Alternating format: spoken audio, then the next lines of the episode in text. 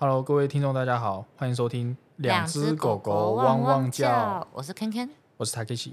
好，那今天我们请到的来宾，刚好是我们第一集 Mark 的老婆，是 Sophia，欢迎 Sophia。嗨，大家好，我是 Sylvia。哇，Sophia 的声音好适合做广播。对，我觉得蛮适合。对啊，然后呃，那 Sophia，呃，你现在是在做室内设计的呃自由的接案者吗？对，没错。嗯。你自己创立公司吗？对，我是有成立公司的，很酷哎。对啊，对啊，我们同年龄的人很少自己创业。嗯嗯嗯，还是有很多啦。对啊，对各行各业的。那你那个时候为什么会想要自己出来做？可以简单跟大家分享一下你的背景吗？嗯，我的背景其实从学生时期到现在都是走室内设计，没错。嗯、那当然，可能中间也会遇到一些迷惘的时候，不过都还是有矫正回来到 继续走室内设计。嗯对。那呃，在自己决定创业之前，也是有带过公司，我有带过两间公司。那至于为什么最后会选择创业，其实也是蛮突然的。你创业多久了？嗯，三年。啊，很久哎。对。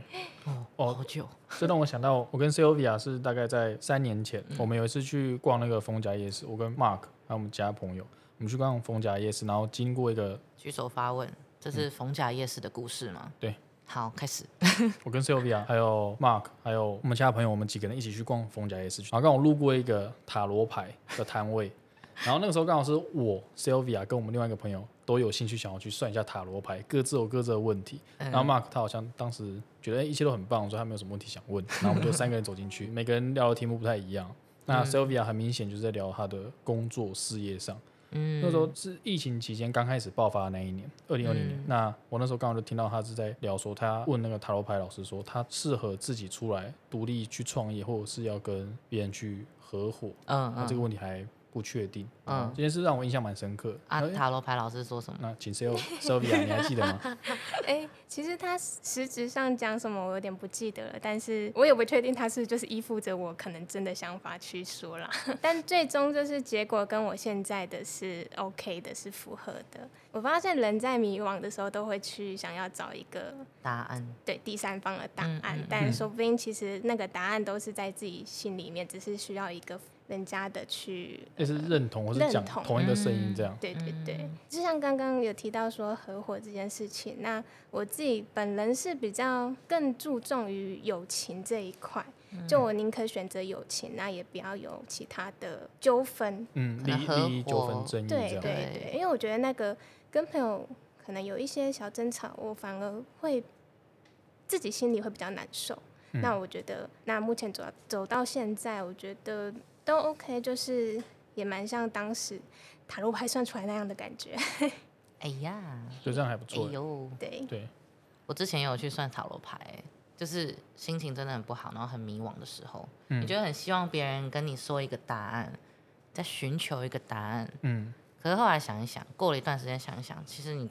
自己心里早就知道，说你想要怎么做。我觉得人很多时候都是这样，就是、都是这样子啦。对，哎呀，就只是，然后有时候可能就是不一定确定自己想的会不会是对的，或是不好。对对。因为这种事情可能有时候面临到这种，就可能比较焦虑，他可能不确定，嗯、然后可能就想要去找旁人啊，不管是朋友啊、家人，或者甚至命理老师相关的宇宙，对宇宙的力量，没错，去想哎，到底我这样做或怎么样，会会不会是是好还是不好的？嗯嗯，哎，可以插播一下，你跟马克怎么认识的吗？哦。我跟马克哦，呃，是同个高中的，就是同个高高高中的同学，但我们读不同科系。那实际上认识就是出社会这段期间，也就是我创业之前没多久，因为有共同的兴趣才搭上话。哦，什么共同因为所以马克回你的现实动态之类的吗？哎，呃，应该是吧。哦。什么兴趣是什么？都是一些户外。一一开始是爬山。嗯，对，那时候在认识他之前，我有跟另一群朋友都蛮常去爬山的。而而而且那时候是因为我待在公司，所以呃在人家公司下面工作，所以时间上就是个快乐上班族。所以我假日基本上就会跟朋友去爬山。对，那就那时候，因为他好像也是那时候有提到说他也很喜欢爬山，但是找不到共同喜好这件事情的朋友。那时候我们就有稍微聊一下天。哇哦！对。所以我觉得社社群媒体也是一个 很棒的一个交流的平台。确实，回现实动态就是一个方式，初级的方式。以前都没有现实动态。对，我后来想想，其实这是蛮特殊的一个功能，因为因为可能大家出社会之后，然后如果以前没有社群媒体这个东西，那可能大家也不知道其他同学现在在做什么。对，那那开始有这些，不管是讲 Facebook 或是 Instagram，你就可以大概去看一下哎朋友的近况。如果大家有在发文的话。那我同时又觉得现实动态这个功能很特别，原因是今天这个朋友发的文，你回复他，其实就只有你们两个人看得到。但如果以前传统那种一般的贴文，大家在下面留言，那很多人都看到哦，这是谁留的言，这是什么什么？嗯、除非你还要特别去私讯，再讲同一件事情。不过我觉得现实动态就是个蛮特别的一个功能，然后它也可以是很比较轻松去找话题去。伟大的发明啊！伟大的发明啊！真的没错。对啊，谢谢那一位在 IG 上班的。某个工程师，所以所以不知道是该说你们的学校马克跟 Sylvia 的学校，其实也是我的母校了。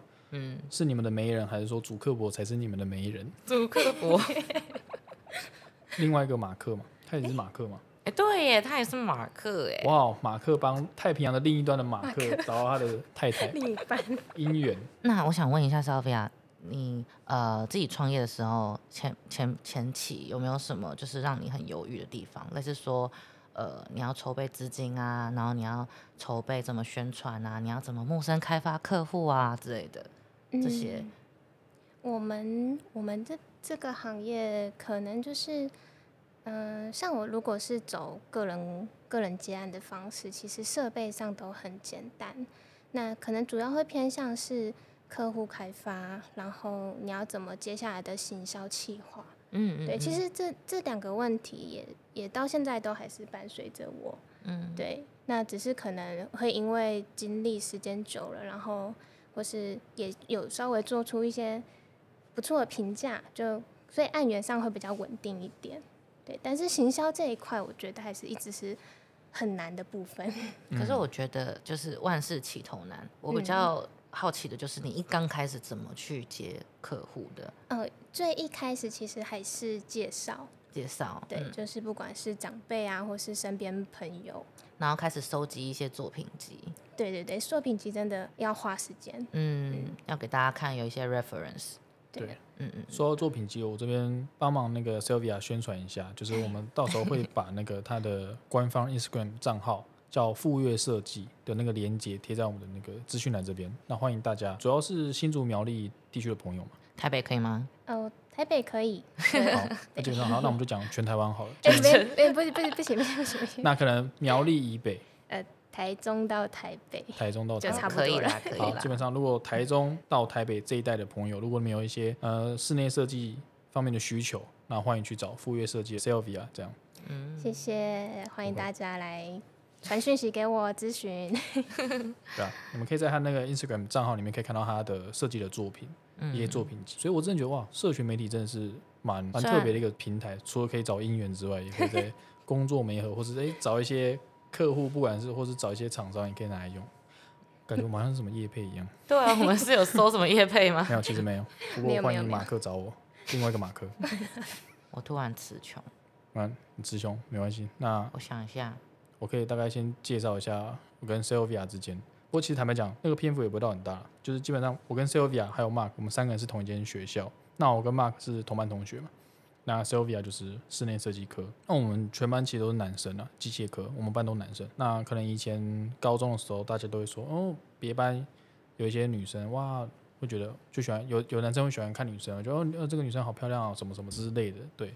那我那时候对 Sylvia 一个印象很深刻，是那个我们高一的时候外扫区，那 Sylvia 她是在我们那个三楼二楼到三楼的中间的那个楼梯间在扫楼楼梯那边。对，那我们班上有个同学，就是他其实在第一集有出现过，他就是在制止 Mark 继续吃同学午餐的那个彭姓同学，因为这个彭姓同学他跟 Sylvia 是同一个国中的。嗯，对，那 Sylvia 我印象深刻是 Sylvia 看到我们那个彭姓同学就很热情去打个招呼，想说高一大家念同一间学校。就嗨，然后那个那个彭姓同学可能就没有理他，继续走下去。那他看他害他有点尴尬，对，我就在想，会不会某种程度上算是 Mark 引起的，搞不好是因为他午餐被 Mark 吃了，他可能没吃饱，不高兴，我不知道，我乱掰的。对，然后我对他的印象是这样。那到后来，其实坦白讲，下一个我个人有印象的连接或者是一些见面的场合是，其实是在我大学四年级的时候，因为因为 Sylvia 后来到台南去念书，那我在台北。嗯那我大学四年级的时候，我有一些好朋友，他们是念设计相关的。那他们有，我记得那个好像是叫新一代设计展吧，对，在世贸中心。那我我那时候是想要去支持我其他的朋友的毕业制作。嗯，坦白讲，我不知道有谁有到那个场合这样。然后哎、欸，意外的这，我就其他摊位我会去逛，我就刚好就遇到 Sylvia，哇，好久不见，就是可能有真的快四年不见了。嗯，对，然后我就没跟他打招呼啊，然后听他介绍他的设计。嗯，我其实到现在还有印象。太厉害了！你的那个毕制的题目是在做那个台中市，我忘记是柳川还是绿川的那个哦，好酷的那个规划景观设计。对，因为我印象很深刻，我觉得做的很好。我想说，哇，如果你要做当什么都发局长还是什么，没有没有什么市长，我也会支持你。我觉得非常棒，就是把那个打造的很很漂亮。我那时候印象很深刻，所以我记到现在。嗯，哇，好几年嘞。可能七年了，对，差不多七八年，差不多。我到现在记得，坦白讲，我其实反而忘记了我当时那个我要去找我朋友他的壁纸。我反正那一圈里面记印象最深刻的是 Sylvia 的那个。傻眼，好，对当做秘密。我 没有想，反正就录录出来了。但我觉得是蛮蛮有趣的记忆，就蛮蛮深刻的。下一下一次我记得的场合，见面的场合应该是在二零一八年，大概五年前。然后那个时候，反正我也是失恋了。怎么一直在失恋啦？讲 Sylvia 还是 Mark？我其实都在失恋。为什么？我可能我觉得我人生当中某一个成分就是失恋居多，我也不知道。你不是母母羊金牛吗？这跟星座有关吗？每个星座都会都都会失恋啊。这你失恋的频率有点太高了。当以前啊，以前比较高啊。然后 五五五年前那个时候，我就刚好那时候失恋难过，然后我也是找朋友出来聚一聚这样。然后那个时候我印象很深刻，我跟我朋友就两个说啊，不然我们去阳明山上。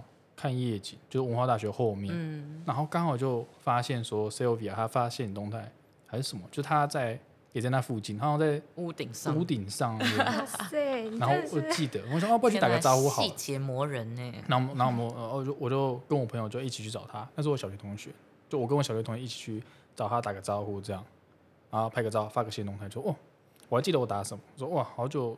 没看到我们学校的校花，这样我记得我不敢不敢我当时是这样称呼，然后哎，再过了几年，没没想到意外的就变成哎，Mark 就是跟我聊到他这样，我现在是用另外一种角度在在在讲，对，描述我跟 Sylvia，、嗯、就我看 Sylvia 跟 Mark 他们之之间的关系，我觉得蛮蛮特别，就是在我二零二零年出国去念书的时候，然后第一个学期，我还记得那时候 Mark 就私讯我说。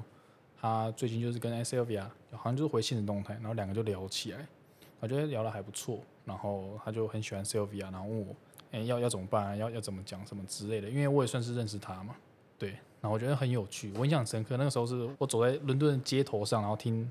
Mark 那个 Mark 在在讲，Mark 居然找你当军师，可能是因为找一个失恋那么多次的人当军师，某种程度上 就是久病成良医啊，搞不好我可能到某一种境界了，嗯、也知道怎么去看待人与人之间的恋情感情，我不知道我乱掰的，对，然后就印象很深刻，对啊，那那就很开心，他们哎、欸，他们就真的交往啊，然后到我后来因为疫情回台湾，然后我们也可以一起去台中玩啊，然后对啊，台南玩啊这样。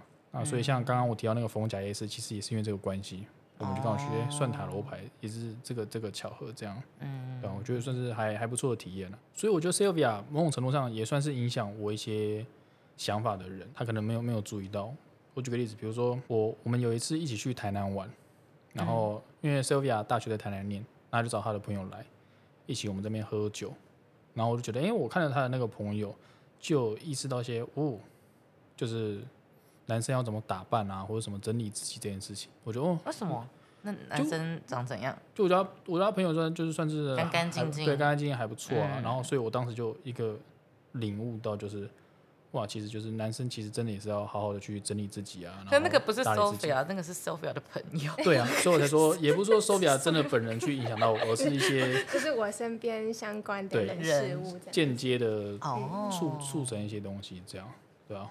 我大概就回回溯我跟 Sylvia 之间的一些连结啊，什么一些相处的情况。那当然最近的一个一次就是在今年年初，呃一月一月多吧。那个时候我一个好朋友，他结婚，那、嗯、我就很开心，我都发哦，我很开心我的朋友结婚这件事情，我就很开心。那时候马克他就私讯我说，其实我也打算最近我要去求婚。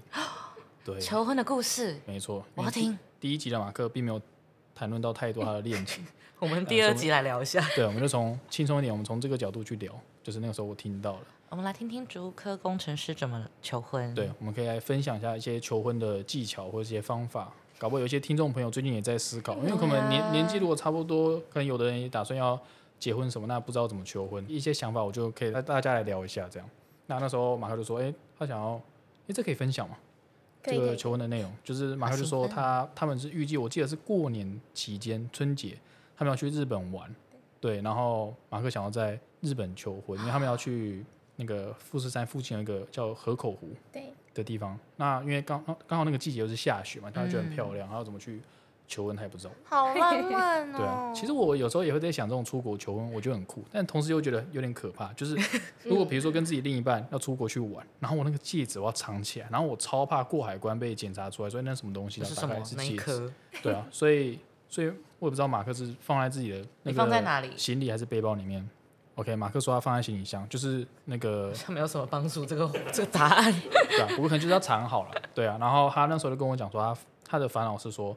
他不知道怎么去找那个求婚的时机点，嗯、然后我那时候给我的想法，但我我也不知道他到底有没有用，因为那时候他们是两对情侣一起去，嗯，那他们就住一间民宿，那我就跟马克说，不然你可以把戒指就交给你的朋友，然后他说他们，而且马克我觉得他真的很很贴心很细心，我觉得蛮浪漫的，他说他们请民宿老板还是那边的人先买好一束花，然后到时候要要要送这样，对，而且我觉得那个时候也算是蛮。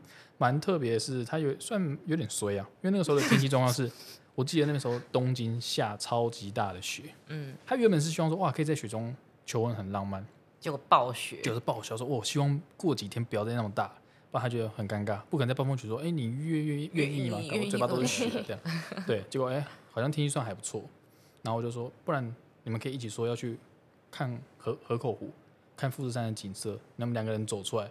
然后走一走，你搞不好找什么借口？比如说他的朋友说啊，我东西忘记拿，他跟他女朋友可以先回去房间。那其实是拿花跟戒指。嗯、那你说，哎，Mark，你可以先就是跟那个跟 Sylvia 在湖边就讲一些话，聊天聊聊。哎，然后你搞余光看到你的朋友已经带着戒指跟花回来了，你就可以开始进行你的那个你的求婚桥段。是对啊，你可能就要先写好草稿，因为我知道马克是一个比较谨慎或者比较容易紧张的人。我说你一定要先写好草稿，不然到时候你一定会。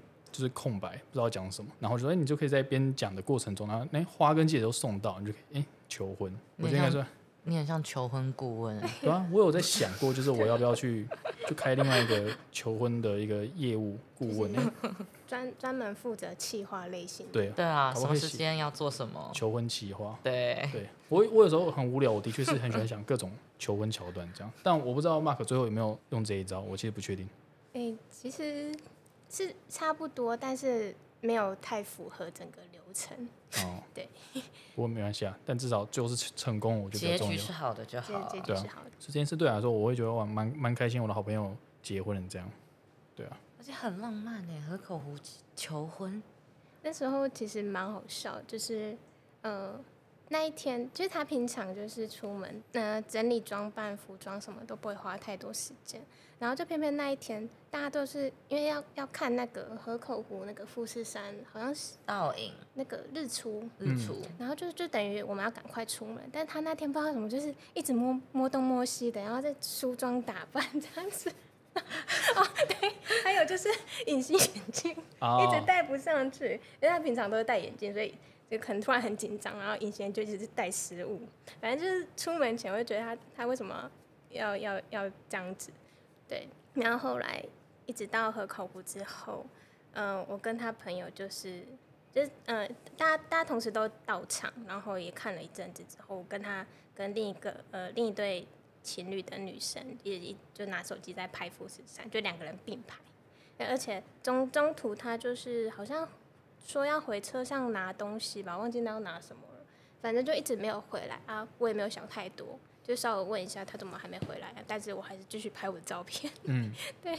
然后后来他就是出现了，然后他就说：“呃，我一开始以为他是要拿相机拍富士山，然后我挡到他的画面，他叫我要移一下位置，移一下位置，不要挡画面。然后我我就没有理他，因为我那时候反正是拍的很认真，好像也在录缩时吧，然后就没有理他。但是后来就是转身之后就真的吓到，就是他就是拿着，就是就是一只手背在后面，然后就又穿的很、嗯、很正式，正式嗯、对，他所以就是回车上应该是换换换衣服，对，哇，对，然后我就那时候。一直倒退，一直倒退，一直倒退，就是有点惊喜。真的被吓到。就是很嗯、呃、很很开心，很开心，但是这真的也很很很很惊讶。然后他那时候讲的话，其实 我都没有记得太清楚，因为风雪太大嘛，风太大。嘘嘘嘘嘘嗯，其实没什么雪，然后但是但是那个呃河边还是有一些白噪音，就是还是有一些自然的声音，所以也听不太到，听不太清楚他的声音，嗯，加上我自己很紧张、很惊讶，就整个很慌乱的情况下，就脑袋一片空白，对。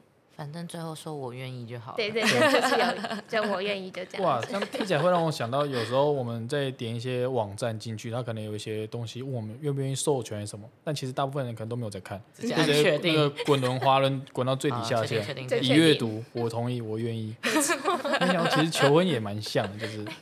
听不清楚，但是很开心啊！就我觉得就是一个很很开心、兴奋，然后很感动的场合。嗯，可能有时候会这样，嗯，不知所措这样。想不到马克那么的浪漫。浪漫。对啊。哎呦，那话题回到好了，我们继续来聊一下 Sophia。那 Sophia，你说你之前有在就是一般的设计公司上班？没错。那你觉得跟你自己创业的差别是什么？嗯，责任吧，就是自己创业，你要负更多的责任。包括你对公班啊，或是对客户，或是对于自己的所有时间掌控，嗯，对，这这些责任都是变成在自己身上。你之前在设计公司的时候是也是一个人包整个案子，然后一个人联系所有相关的人吗？嗯，没错，也是。嗯，我我我所经历过的公司都是这样子。所以其实在，在呃一般公司上完班之后，其实也对于你之后创业有很好的。也是收获，你大概知道说整个流程怎么走。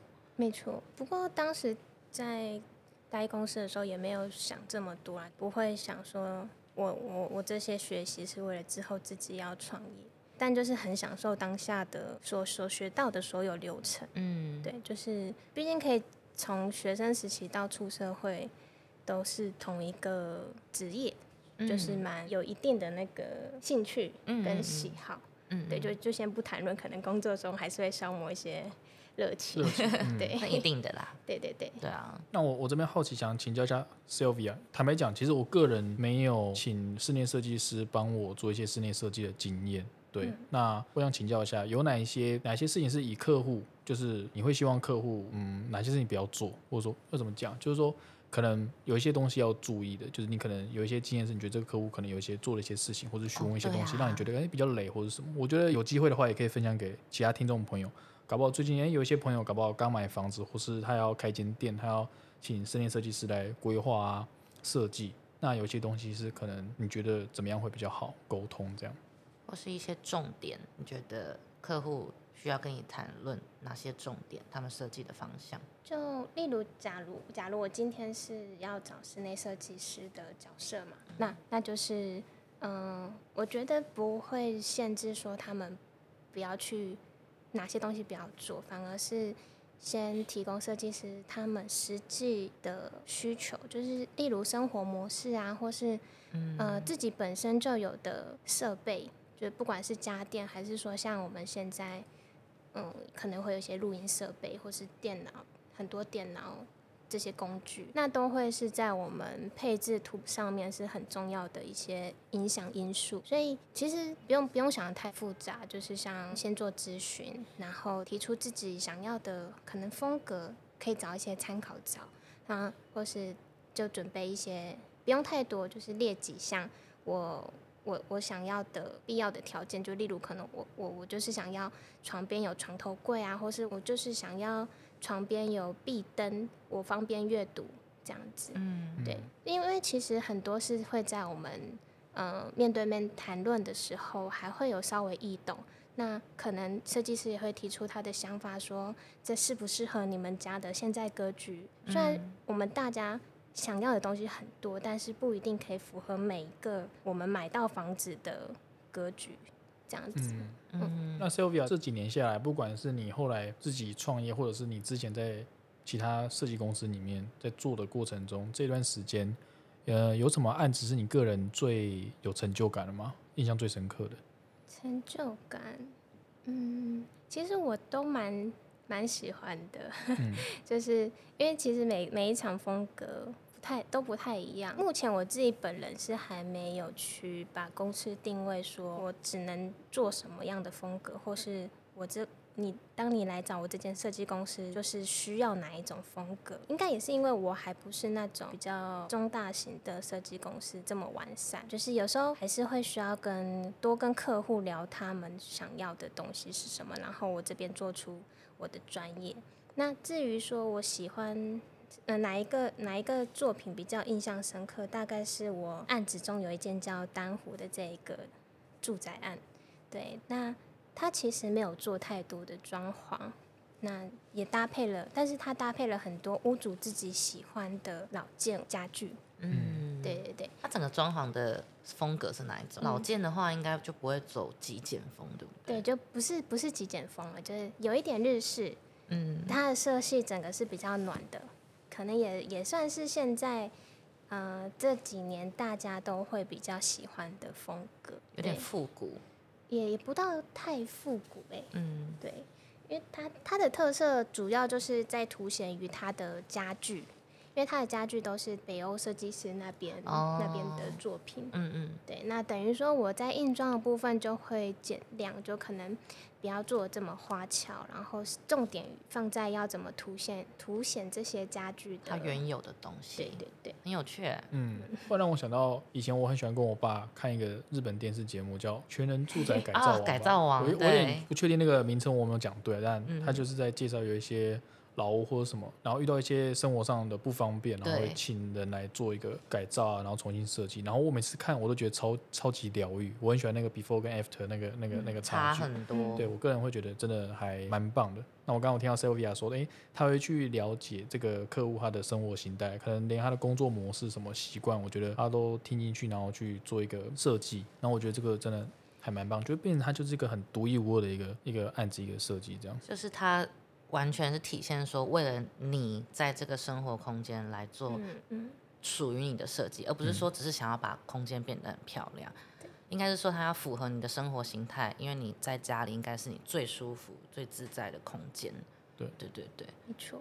请教一下 Sylvia，那近期有哪些事情会让你感到烦恼的吗？就是你最近，嗯，烦恼也比较偏重于在工作，就是。也会开始思考，说自己要不要再做第二次的转型，就是可能是不是要该请员工啊，或是要有一个完整的店面办公室。这个其实都是一直是长期在思考、犹豫的问题。嗯，对，但是还还没有一个结论。了解。你现在在家办公吗？哦，没有，我在共享办公室工作。嗯，对，就是也是有跟其他设计公司一起。合租。哦，对，但对于如果有有员工来说就不太适合了。对，对，然后独立的空间比较比较好。对对，嗯，但我也是很喜欢现在跟其他设计师一起工作的环境。就是彼此可以互相交流，嗯嗯，对，激荡一些火花这样。对对对。而且如果你之后请员，你就也要成为 leader，对，你要跟 Mark 一样。管理真的很难。嗯，对啊。那 Sylvia，你最近有什么一些新的计划，或是有一些事情想要做吗？除了工作，你在思考说要不要有自己的一个独立空间，或者是请员工？你在其他的生活上，或是一些人生规划，有什么其他想要做的事情吗？呃，人生规划，因为快要三十岁了，对，其实可可能下一步还是会犹豫说，是不是要准备生小孩？嗯、对，这、嗯、应该是很多女生的烦恼，女生还是会免不熟的，嗯，就但是也没有特别去跟其他身边朋友仔细聊这件事情，或是请教该怎么样，嗯、对。先顺其自然啊！对啊，就顺其自然。你会很想要生小孩吗？会想生小孩，会想，但有没有就是自就顺其自然，顺其自然，对对对，嗯，我相信那个我是我是没什么宗教信仰了，不过我个人是蛮蛮相信很多事情真的就是缘分，它就是会哎、嗯。欸、这个比如说孩子，如果他真的会哎、欸、出现，他就是会会出现，然后来到这个世界，嗯，对啊，反而想太多，反而给自己压力，没错，祝福你们，好，谢谢。那那我想说，那到最后面这边，我个人有一个问题想请教那个 Sylvia。可能也会是其他听众朋友可能会遇到的一些问题，就是关于如果有人想要创业，他真的有想要创业的这个想法，不管是什么样类型的职业行业，那你个人有什么建议吗？就是以你个人大概这三年多来的感觉，嗯，对，我觉得就是必须有办法去舍弃自己真的所谓的生活，因为当你就创业嘛，你刚开始创业一定会有很多事情需要去规划。甚至说，可能到中期也还是会有很多事要边走边调整。那你可能就没办法像最原本的你，可以去做很多你所喜欢的事情。你要做好觉悟，有所割舍。那第二个的话，可能是责任。我觉得在于你也想要创业，那你就必须把付出更多的责任去怎么说？维护这件事情。对，维护这件事情，你必须对这件事情。有相对的责任在。我一直都觉得创业非常的厉害，虽然说现在对整个环境来说创业比较容易了，可是当你在一个大公司的时候，其实你是被包庇在一个群体里面，就类似你在一个学校，对，那你只要按部就班的做这些事情，然后额外你还有空闲的时间，比较好规划你自己想要去开发什么兴趣啊等等。但当你创业之后，一刚一开始，它就没有结束的一天。嗯，除非你要就是真的转给别人，或是你真的要结束，你一开始了之后，所有的事情就是你自己要承担，自己负责，很棒，也是很辛苦，我相信。三年，嗯，继续茁壮，会对，会继续努力的。那我这边很开心可以邀请到 Mark 跟 Sylvia，然后很感谢 Sylvia 今天给我们带来这些分享，我觉得都算一些很很特别，然后也蛮有趣的，不管是讲室内设计，那还有以及创业这一块，然后生活上啊、嗯、这些东西。谢谢，谢谢你们。那那我最后再提醒一下，就是如果有听众朋友们对室内设计这些蛮有兴趣的话，欢迎点开我们在下方资讯栏会贴出那个 Sylvia 她的副月设计的官方账号，台中以北都可以哦。谢谢。好，那我们下次再见。拜拜。拜拜。拜拜。